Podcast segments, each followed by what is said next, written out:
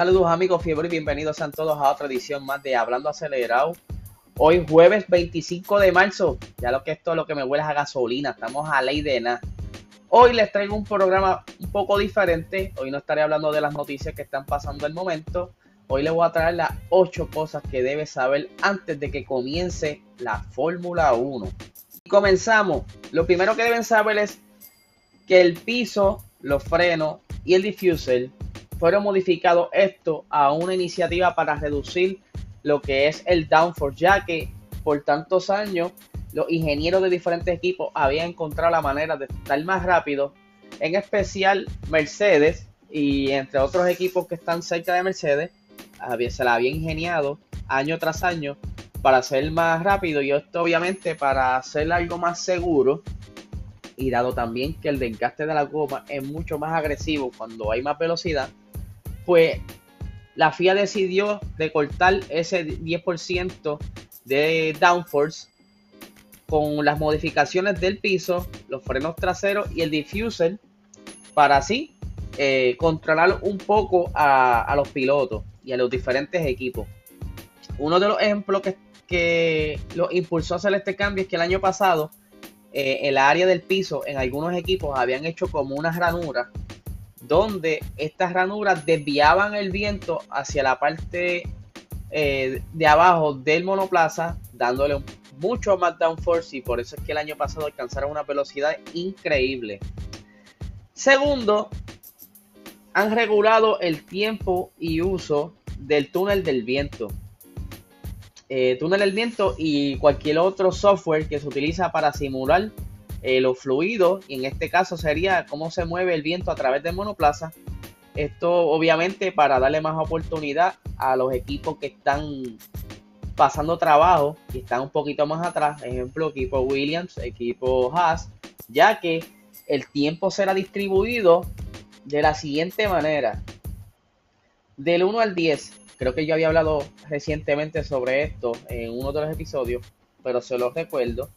Eh, dependiendo cómo tú termines en el campeonato de constructores, será eh, dictado el tiempo de uso de, de, de esta tecnología, lo que es el túnel del viento y los software para simular todo lo que es eh, viento a través del monoplaza. Y mientras peor quedes, más tiempo tendrás de utilizar este tipo de sistema. Número 3, saben que el año pasado hubo una disputa, mucha queja sobre lo que fue el Mercedes Rosita.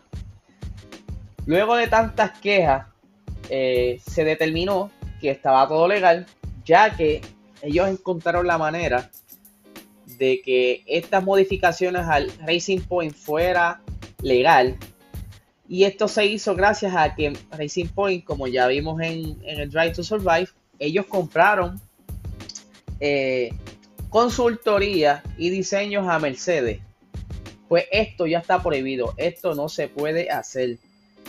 Pues obviamente esto es para enfatizar a que cada equipo se enfoque en su propio diseño.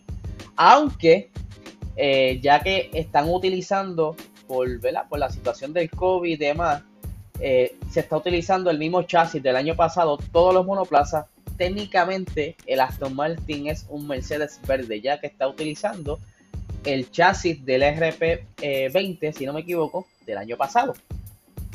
Continuando, eh, número 4 tenemos el uso de cámaras especiales o cámaras 3D. Los diferentes equipos de Fórmula 1 estaban, y como siempre se ha hecho en, diferentes, lo, que va de Fórmula 1, siempre se han buscado la manera de cómo eh, espiar a sus equipos oponentes y llegaron a un punto donde ya estaban utilizando cámaras especiales con infrarrojo eh, que podían escanear el carro, sistemas 3D, etcétera. Esto está prohibido. El que cojan con una cámara así lo van a sancionar bien feo eh, de parte de la FIA. Solamente puedes utilizar cámaras convencionales para tomar fotografías. No puedes utilizar ninguna cámara especial. Número 5. Eh, Mercedes el año pasado tuvo una buena temporada y uno de los factores porque tuvo una buena temporada es que estaban utilizando un sistema especial llamado DAS donde ellos podían manipular los cambios de las ruedas delanteras y de esta manera podían tener ventaja en las rectas y también podían tener eh, mejores temperaturas en los neumáticos. Y por esta razón la FIA en ese momento no se lo no se los quitó, ¿no, ¿verdad? No se los prohibió el momento, pero sí se los prohibió para esta temporada y para siguiente. Así que el DAS ya no está permitido de ahora en adelante. Número 6. Eh, tope de presupuesto. Este año comenzaron los topes de presupuesto. Este año el tope es 145 millones. Eh, para el 2022 serán 140 millones y para el año 2023 serán 135 millones de dólares. Esto no va a incluir ni sueldos de piloto, ni marketing, ni el sueldo o pago de, la, de las tres personas más importantes de cada equipo. Eso, se, ¿verdad? Ellos decidirán quiénes son esas tres personas. Ya yo sé más o menos quiénes pudieran ser, que deberían ser obviamente los, los directors, etcétera, etcétera. ¿Y esto por qué? Esto lo están haciendo para buscar la posibilidad de que todos los equipos en la parrilla estén igualados en oportunidad, ¿verdad? En cuanto al monoplaza, que cada uno por lo menos acortar esa desventaja entre un equipo y otro. Número 7, quieren traer próximamente eh, monoplazas más livianos, así que ya comenzaron a jugar con los pesos de los carros y eventualmente los quieren más livianos para ese año del 2025 o 20, van a comenzar con el 2022, pero ya el 2025 los quieren mucho más livianos. Eh, ¿Por qué? Porque, y, ¿Por qué y cómo? Ellos van a comenzar a utilizar eh, materiales mucho más livianos y se dirán, ¿qué material más liviano que el carbon fiber y, y plástico? Pues no. Lo que sucede es que para generar estos materiales eh, de cierta manera crean contaminación, ya sea poca, como, como quiera, crea contaminación.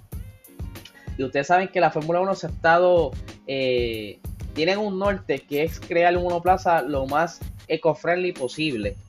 Y es por eso que están buscando la manera de ajustar los reglamentos para permitir carros más livianos. Esto con que ustedes utilicen, o sea, las escuderías utilicen materiales más livianos. Entre los materiales más livianos que pueden utilizar incluyeron algodón, bambú, entre otros eh, materiales eh, más livianos. ¿Cómo lo van a hacer? ¿Dónde lo aplicarán? Todavía no sabemos.